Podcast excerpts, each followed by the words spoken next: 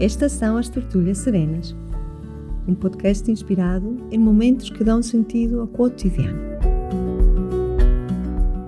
Eu sou a Ana Higuera e, através de reflexões sobre a vida, o amor e a perda, quero inspirar-te para uma vida leve e, claro, mais serena.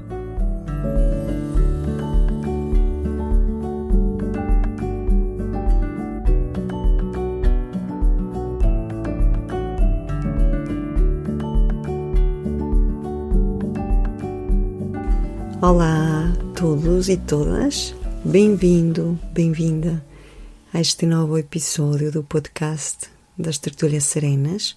Aliás, é a terceira Tertúlia Serena que estou a gravar e mais uma vez aqui na minha casa com os recursos disponíveis. Já estamos em 2023, passou praticamente uma semana e senti que passou assim muito rápido.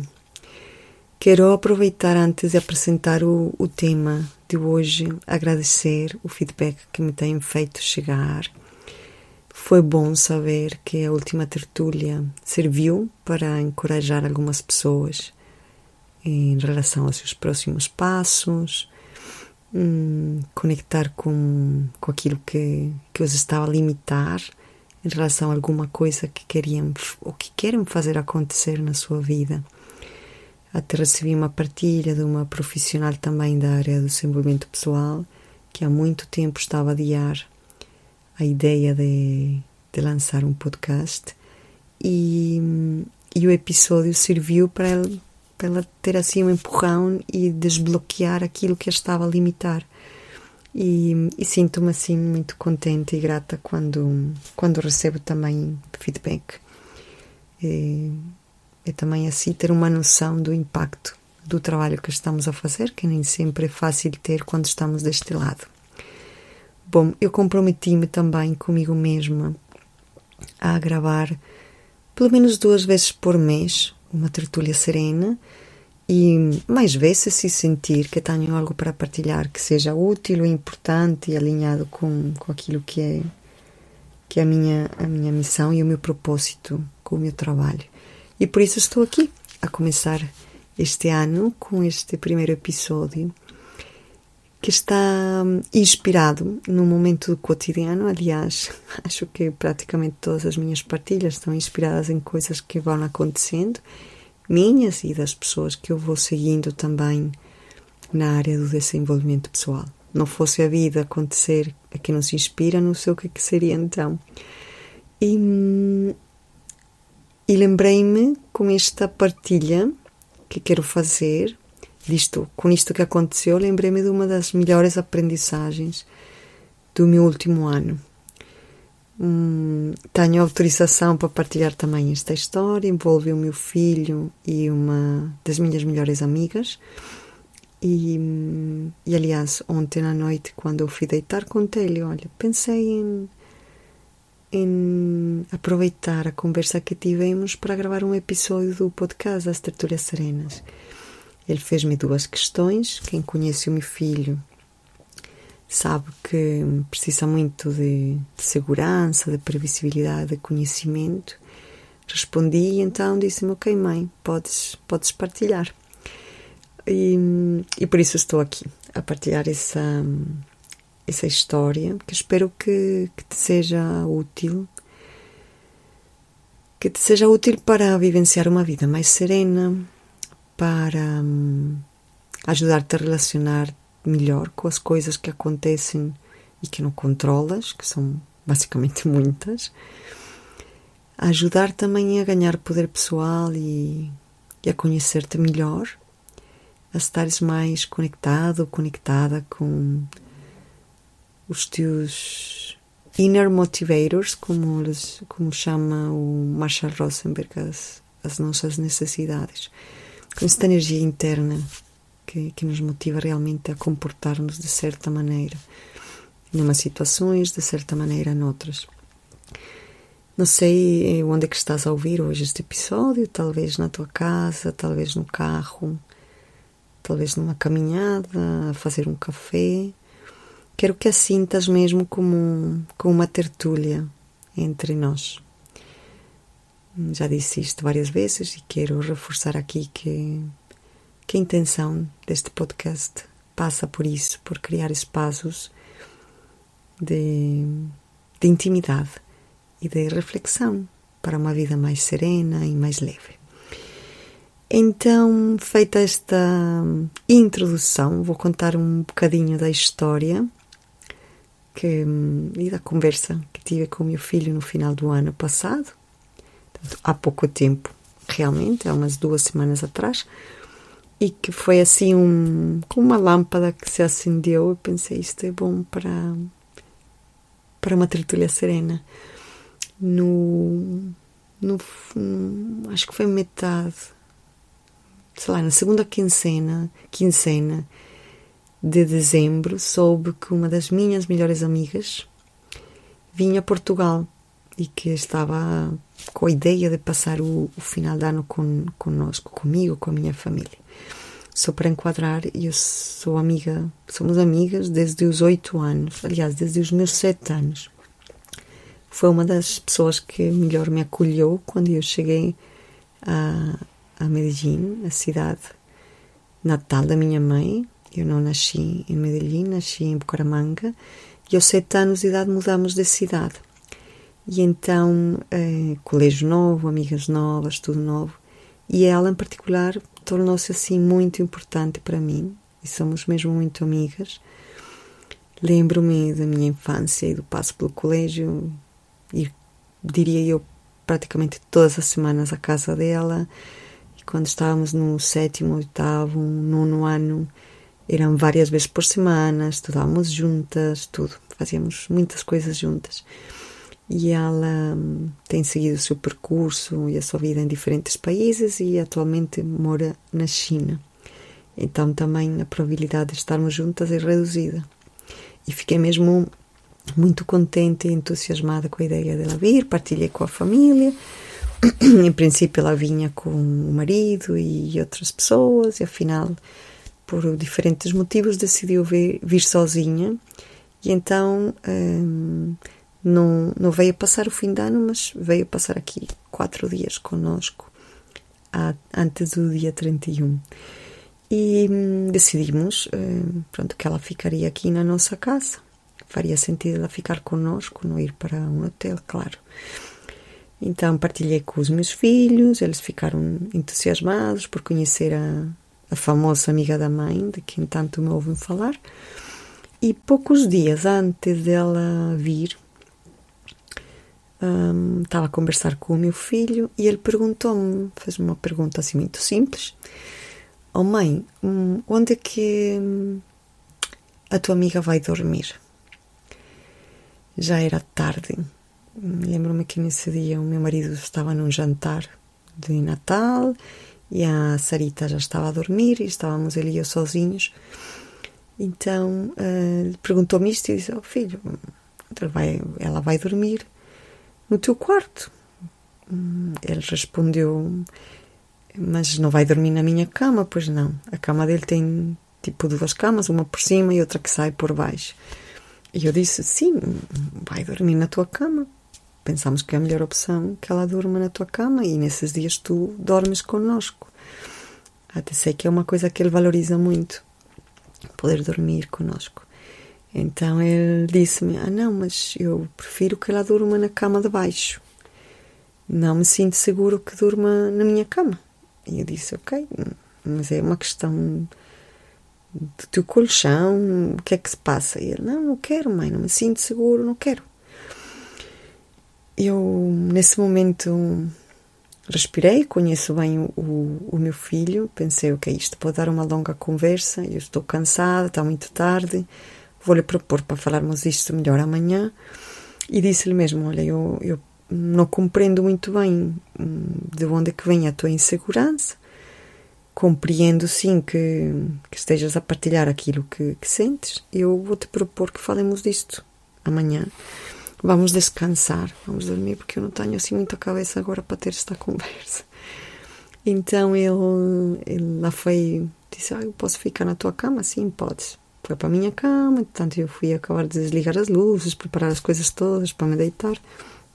E quando fui à, à cama, ele estava lá com a luz acesa, sentado, com um livro na mão uh, a ler. Já era muito tarde, passava da meia-noite.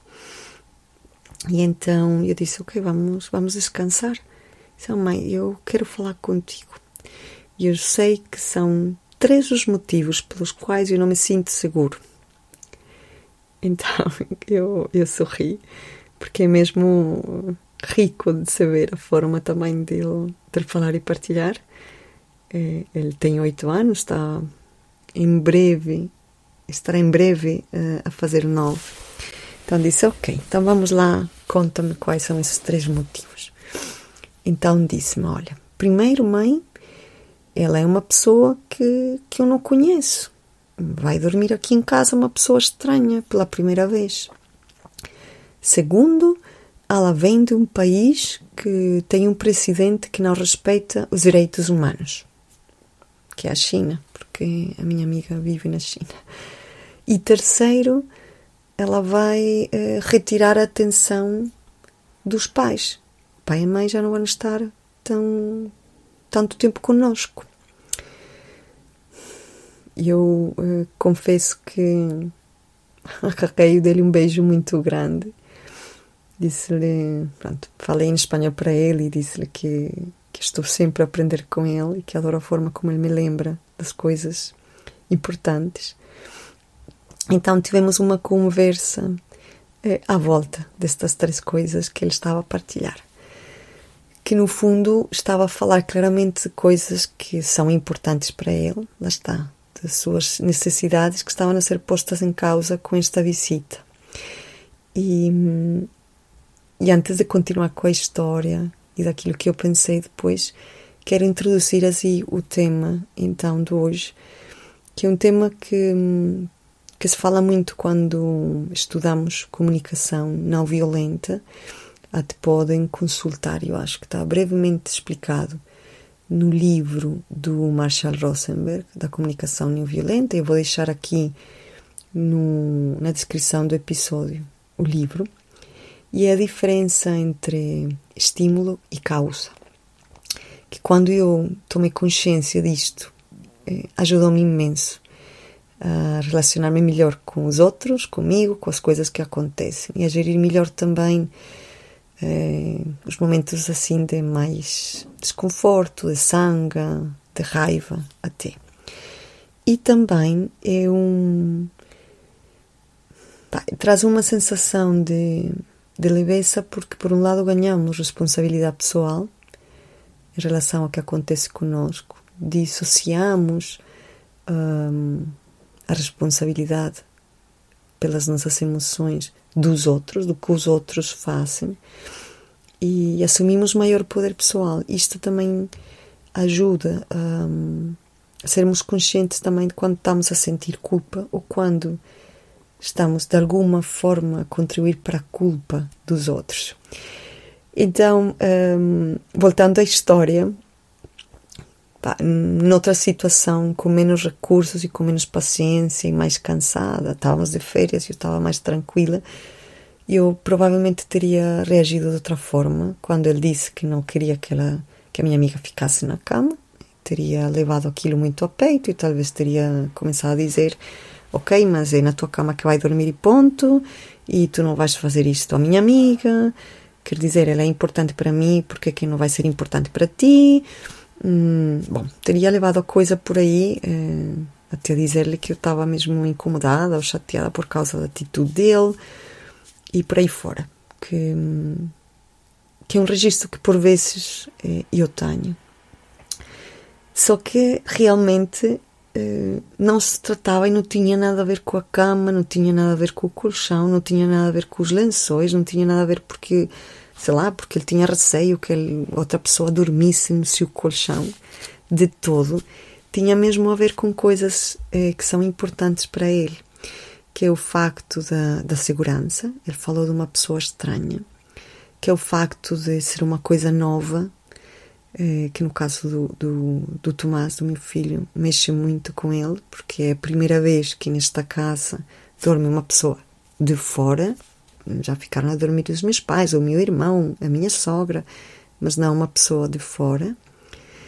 E, e após o Covid, sobretudo, uh, passamos dois anos em que poucas pessoas estiveram cá em casa, poucas pessoas fora das, da nossa família e amigos mais próximos.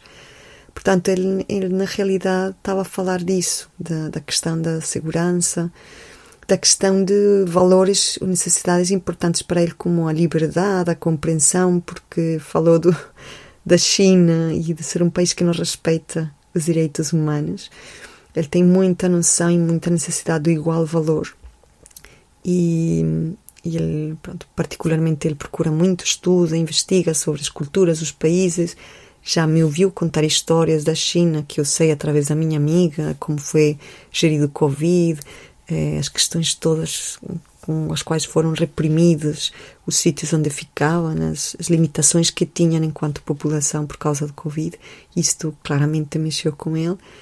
E quando me disse que, por fim, o último motivo é que a visita dela vai retirar a atenção do pai e da mãe, falou também, claro, da sua necessidade de tempo conosco, de proximidade, de atenção, de desfrutar das suas férias. Então, uh, eu agradeci-lhe muito porque ele criou espaço também para que pudéssemos olhar para a parte de baixo do iceberg e não ficar pela parte de cima e não um, eh, e não julgar, sim, sobretudo não não julgar ou, ou impor uma visão a ele daquilo que eu achava que era o certo ou daquilo que eu achava que era o problema. Realmente eu estava mesmo confusa, eu não conseguia perceber o que é que eu estava a limitar em relação ao colchão, porque o lençol se ia trocar, etc. E, e agradeci-lhe muito ele, ele, ter trazido esta, estas três coisas. Então a conversa foi a volta um bocadinho disso. Como é que tu te podes então sentir mais seguro, explicar uh, que realmente não é uma pessoa estranha, contar-lhe quando contei-lhe quando ele tinha um ano, não se lembra, a minha outra grande amiga veio visitar-nos e ficou a dormir na nossa antiga casa. Portanto, colocar em perspectiva esta visita. Depois perguntei-lhe hum, o que é que, quais os planos que ele queria fazer para sentir também que estava a ter a atenção do pai e da mãe. O que é que em realidade o incomodava do facto de ela estar em China, eh, porque ela não é chinesa, ela é colombiana. Então ali Pá, tivemos uma conversa longa, deitámos-nos muito tarde e no final então disse-me, antes de nos deitarmos, lembro-me que me disse uma coisa assim como oh, oh, mamãe, ela não fala português? Pois não. E eu disse, não. Fala espanhol, fala chinês, fala inglês. Ah, então vou poder praticar espanhol. Que bom. E eu, pois é sim, sim, vais poder praticar. E, e agora, mãe, ela pode ensinar-me algumas letras em chinês. E eu, pois é, podemos até aprender a escrever o, os nomes em chinês, os números. Então ele próprio começou a encontrar é, coisas novas que para ele são interessantes, que vão de encontro também esta a sua necessidade mais de curiosidade e de aprender coisas novas, sem ter, ter sido eu a impor ou a tentar lhe fazer ver o lado bom dela estar. Foi mesmo uma oportunidade para oferecer espaço para o outro sentir o que está a sentir e para, para reforçar este, esta aprendizagem da diferença entre estímulo e causa.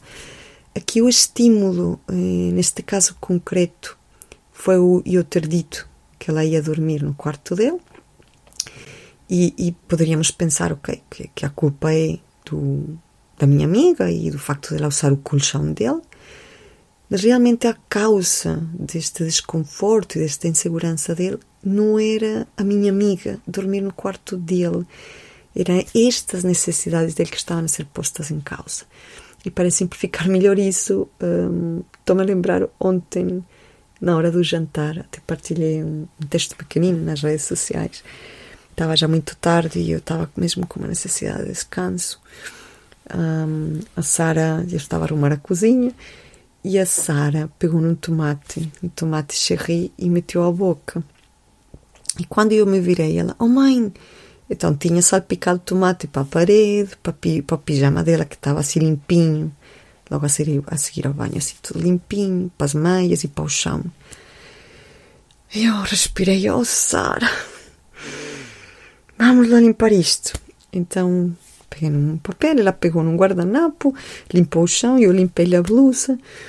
E ela notou que eu estava assim frustrada e eu disse: Mamãe, não é a minha culpa, é culpa do tomate.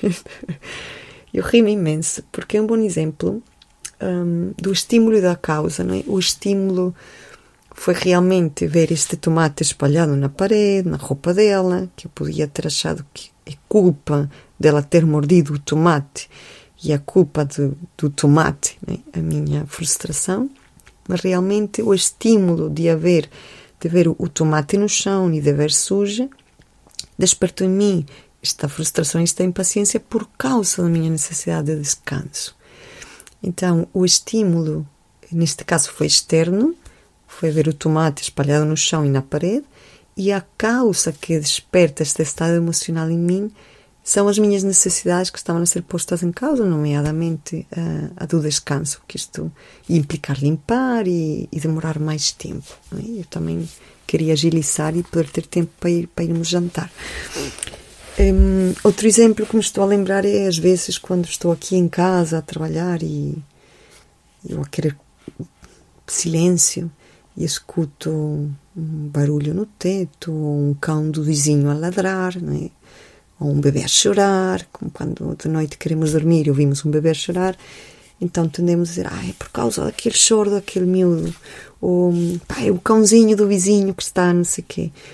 Mas realmente esses são estímulos que estão a acontecer que despertam em mim um desconforto relacionado com necessidades internas minhas que não estão a ser preenchidas. Portanto, a causa vem de dentro e o estímulo pode ser externo, como um cão ladrar, ou pode ser interno, como eu sentir fome por causa da minha necessidade de, de alimento.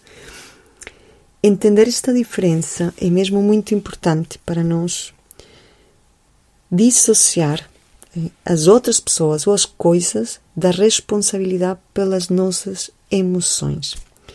E eu gostava que isto ficasse mesmo assim, esta mensagem ficasse mesmo clara para ti que me estás a ouvir. A causa das nossas emoções não são os outros, não são as coisas que partem, não são as encomendas que chegam tarde, não são os nossos filhos que ficam doentes e, e toca aqui ajustar a nossa rotina. São estímulos que despertam em nós certas coisas devido as nossas eh, necessidades internas e as coisas que são importantes para nós que ficam postas em causa. Portanto, realmente a causa está aqui a acontecer dentro de nós. Isto é muito útil para hum, sairmos muitas vezes daqueles verbos de vitimização, não é? Pai, hum, eu estou magoada por tua causa, eu fico muito triste porque tu fizeste isto.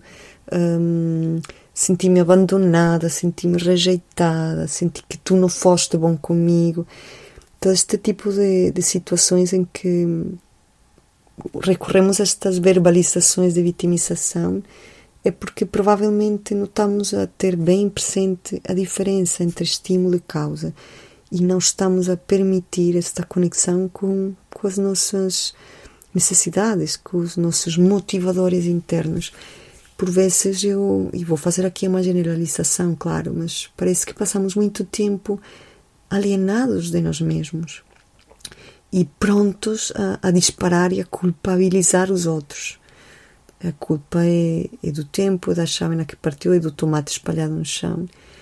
E, e poucas vezes viramos a luzinha aqui para dentro, né, a lanterna para dentro e pensamos: ok, deixa-me lá pensar isto que estou a sentir uh, foi despertado por este estímulo e realmente a causa que está a explicar isso é o facto de eu querer estar agora sossegada e não estar a conseguir. Ou é o facto de querer cumprir com um compromisso e, e a pessoa não estar a chegar a horas, etc. Hum, voltando à história do, do meu filho, se ele fosse uma criança que como primeira, primeira necessidade valorizasse muito a experiência e a novidade, provavelmente nem sequer teria colocado em causa o facto desta pessoa, amiga nossa, estar a dormir em casa. Portanto, uma, uma mesma situação, pode despertar em nós diferentes coisas, consoante as necessidades que nesse momento queiramos uh, atender. Penso que, que a história ficou clara, não dá aqui para voltar atrás e, e ouvir-me. E, e entrego-te esta, esta partilha porque acredito que contribui mesmo para uma vida mais serena quando fazemos este exercício de assumir responsabilidade pessoal pelo que sentimos e deixar ir esta necessidade de culpabilizar as coisas, os outros, o tempo, de estarmos muitas vezes em efeito né? e, e observar que realmente o que nos motiva, o que nos leva a agir de alguma forma são estas coisas que nós precisamos e valorizamos que por vezes ficam postas em causa. Diz-me desse lado, quando ouças a história, o que é que te surge? Quais os pensamentos ou reflexões que te vêm na cabeça? E eu quero aproveitar aqui, antes de, de fechar esta, esta partilha, de do, do meu filho, de falar aqui brevemente sobre a comunidade das tertúlias serenas, porque este é um tema que em particular temos estado a trabalhar bastante no primeiro trimestre das tertúlias serenas. Estivemos a falar sobre empatia, sobre comunicação não violenta e limites pessoais e sobre as nossas cinco arquiteturas. Portanto, tudo temas relacionados com o autoconhecimento, e muito focados nesta conexão com os nossos motivadores internos, com as nossas necessidades. E trabalhamos particularmente num dos encontros práticos esta diferenciação entre estímulo e causa. E foi realmente muito, muito bom e, e muito interessante ver as reflexões que fomos fazendo em grupo. A comunidade das Tertulhas Serenas é uma comunidade online, virtual, restrita, cuidada, em que, sobretudo, eu procuro entregar uma experiência de aprendizagem diferente, leve e de pertença, em contacto profundo com a empatia e com a, com a leveza. Esta comunidade de tertúlias serenas, e tem o mesmo nome deste podcast, aliás, este podcast está inspirado justamente nessa comunidade, uh, não, não se trata de um espaço de cura, onde vamos trabalhar traumas e fazer partilhas. É, é sobretudo uma experiência de aprendizagem e também de, de, de descontrair. É, é, o que tenho procurado muito também com, com, esta, com estes encontros. Nós temos dois encontros por mês. Um, são todas as quartas-feiras. O primeiro normalmente acontece entre a primeira e a segunda semana do mês e o último na última semana. O primeiro encontro tem assim como principal intenção a aprendizagem e a sabedoria partilhada sobre algum tema específico alinhado com a serenidade. Tem uma duração mais ou menos de uma hora e meia e, e é um encontro que fica gravado e disponível para as pessoas que pertencem à, à comunidade. O segundo encontro, a segunda tertúlia serena do mês, tem uma duração mais curta, dura uma hora e e tem como principal assim intenção a ligação e, e a prática. A prática, levar à prática aquilo que estivemos a aprender na primeira sessão. Portanto, há exercícios em grupo, em salas, individuais, muita conversa, partilha de exemplos, eh, ou de vídeos ou filmes, reflexões conjuntas. Esta segunda tertúlia fica gravada só aquelas partilhas que são feitas em grande grupo, as partilhas em pequenas salas não, por uma questão também de privacidade das partilhas e, e normalmente ficamos eh, com algum pequenino, entre aspas, TPC, o desafio, alguma leitura para fazer. Antes da primeira tertúlia de cada mês, as pessoas inscritas têm acesso a um pequeno material de pré-estudo, que pode ser uma leitura de uma história, pode ser uma visualização de um vídeo, pode ser um áudio. Hum, são coisas mesmo simples. Há acesso aos materiais todos, a partilha. Temos um grupo também de Telegram. E a boa notícia também é que estas tertúlias acontecerão de forma presencial este ano, Em breve irei anunciar as datas.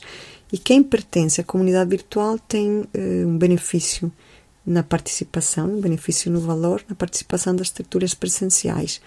Neste momento há vagas em aberto para entrar já neste mês. Como é que te podes inscrever ou quais são as formas de, de subscrição que existem? Existem três formas ou três opções de aderir. A primeira é a subscrição trimestral, em que vais ter acesso à comunidade durante três meses e hum, tem um valor de 90 euros. Portanto, são 15 euros por tertúlia, são 30 euros por mês. E, claro, tens acesso ao suporte e aos materiais todos. A segunda modalidade, digamos assim, de subscrição é a semestral, em que vais ter acesso a, a, aos encontros durante seis meses e hum, tem um valor de 150 euros, portanto, tens direito a estar seis meses pagando só cinco. Ou então tens a opção uh, anual, de subscrição anual, em que tens acesso aos encontros durante 12 meses, aos materiais todos. Além disso, tens um bônus de uma sessão individual comigo de coaching, de uma hora mais ou menos, e o valor é bastante mais em conta, que são 270 euros, no sentido em que tens acesso a um ano da comunidade, pagando só 9 são nove, são nove meses. Um ano pagando só nove, não. Doze meses pagando só nove. Estou hum, muito entusiasmada e contente com o grupo que se criou, com as partilhas que temos feito, com as dinâmicas que temos trazido. Há uma comunicação constante eh, entre mim e cada uma das participantes também. Tenho recebido feedback e também tentar ir de encontro às necessidades das pessoas que estão hoje na comunidade e quero mesmo muito continuar a honrar este espaço e a, e a dinamizar. Portanto, se eventualmente é algo que te interessa e queres fazer parte, podes ir aqui na descrição deste podcast, deste episódio, vai estar lá o link para que te possas inscrever ou podes enviar-me mesmo uma mensagem com as tuas dúvidas. Assim, rapidamente, os benefícios mais importantes que eu te posso garantir que vais sentir é uma aprendizagem experiencial, vais ganhar compreensão em relação a temas cruciais para a vivência de uma vida mais serena, vais sentir ligação e pertença, vais poder falar assim uma linguagem comum com pessoas como tu, que estão assim a navegar nesse mesmo mar e com interesses similares, vais poder celebrar, exprimir melhor o que tu queres e aprender a comunicar de forma mais clara e assertiva as tuas necessidades, os teus limites. E por fim, acredito que vais sentir-te mais empoderado, empoderada e livre, porque essa liberdade aumenta consoante abrimos espaço para, para acolher a realidade, para um, responder pelas nossas escolhas. Isso, sem dúvida, traz muita serenidade um, à nossa vida. Tens um calendário das tertúlias no site Nestes primeiros três meses, os temas vão ser já em janeiro coaching e auto-coaching com metáforas. Em fevereiro vamos falar sobre vulnerabilidade e em março vou trazer algumas neuroestratégias de serenidade que são minhas, que funcionam comigo e que vou um, partilhar também e desafiar uh, ao grupo a criarem as suas próprias estratégias de serenidade. Portanto, temos aqui um belo trimestre pela frente também para aprender, crescer, divertirmos-nos e, e, trazer mais serenidade à nossa vida. Hum, penso que não, não deixo nada assim por, por partilhar. Leva esta história do Tomás contigo, sobretudo esta noção de diferença entre estímulo e causa. Procura estar atento, atenta ao que vai surgindo no teu dia a dia, a qual é o estímulo, qual é a verdadeira causa daquilo que estás a sentir. E depois diz-me alguma coisa, sim? E para finalizar, e como é hábito aqui nas tertúlias serenas, eu trouxe um conto, um conto para, para ler aqui do livro de Ramiro Calle, dos Contos Espirituais do Oriente. E penso que serve como metáfora para fechar aqui este tema. Vou então abrir aqui o livro e ler. O conto chama-se O Cão Aterrorizado. Era um cão vadio. Gostava de cheirar todas as esquinas e andar de cá para lá.